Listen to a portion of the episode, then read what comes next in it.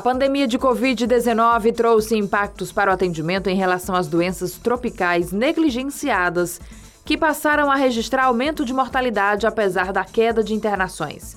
Em 2020, a taxa de mortalidade para malária subiu 82%, apesar da queda de 29% nas internações. Doenças como a leishmaniose visceral e a leptospirose também registraram aumento de mortalidade de 32% e 38%, respectivamente. O número de internações por essas doenças diminuiu no período, com quedas de 32% e 43%. Já a dengue registrou aumento de 29% nas internações e de 14% na taxa de mortalidade. Os dados fazem parte de um estudo dos pesquisadores da Universidade Federal de Uberlândia. As micro e pequenas empresas e os microempreendedores individuais têm até hoje para pedirem a inclusão no Simples Nacional. Apesar de o governo ter aprovado a prorrogação do prazo para quitar pendências até o fim de março, o prazo para pedir o enquadramento no regime especial não pode ser alterado, porque a data do último dia de janeiro é fixada por uma lei complementar. Tradicionalmente, quem não pagou os débitos até 30 dias depois da notificação é retirado do Simples Nacional no dia 1 de janeiro de cada ano. As empresas excluídas, no entanto, têm até 31 de janeiro de cada ano para pedirem o regresso ao Simples Nacional desde que resolvam as pendências de cadastro ou de débitos em atraso.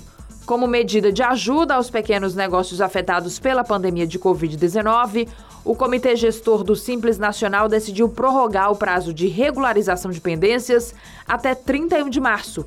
Mesmo assim, o contribuinte precisa pedir a adesão no portal do Simples Nacional. Um painel de segurança da Agência Reguladora Europeia de Saúde recomendou acrescentar uma rara inflamação vertebral chamada mielite transversa como um possível efeito colateral da vacina da AstraZeneca contra a Covid-19.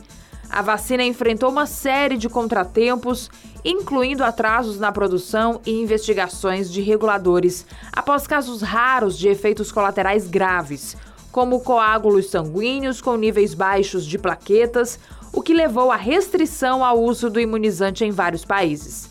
O Comitê de Segurança da Agência Europeia de Medicamentos também reiterou a recomendação para que um alerta semelhante seja incluído para a vacina de uma dose da Johnson Johnson. A mielite transversa é caracterizada por uma inflamação de um ou ambos os lados da medula espinhal e pode causar fraqueza nos braços ou pernas, com sintomas sensoriais ou problemas nas funções urinárias e digestivas. Adriana Dias para o portal GC+. Para mais informações, acesse gcmais.com.br.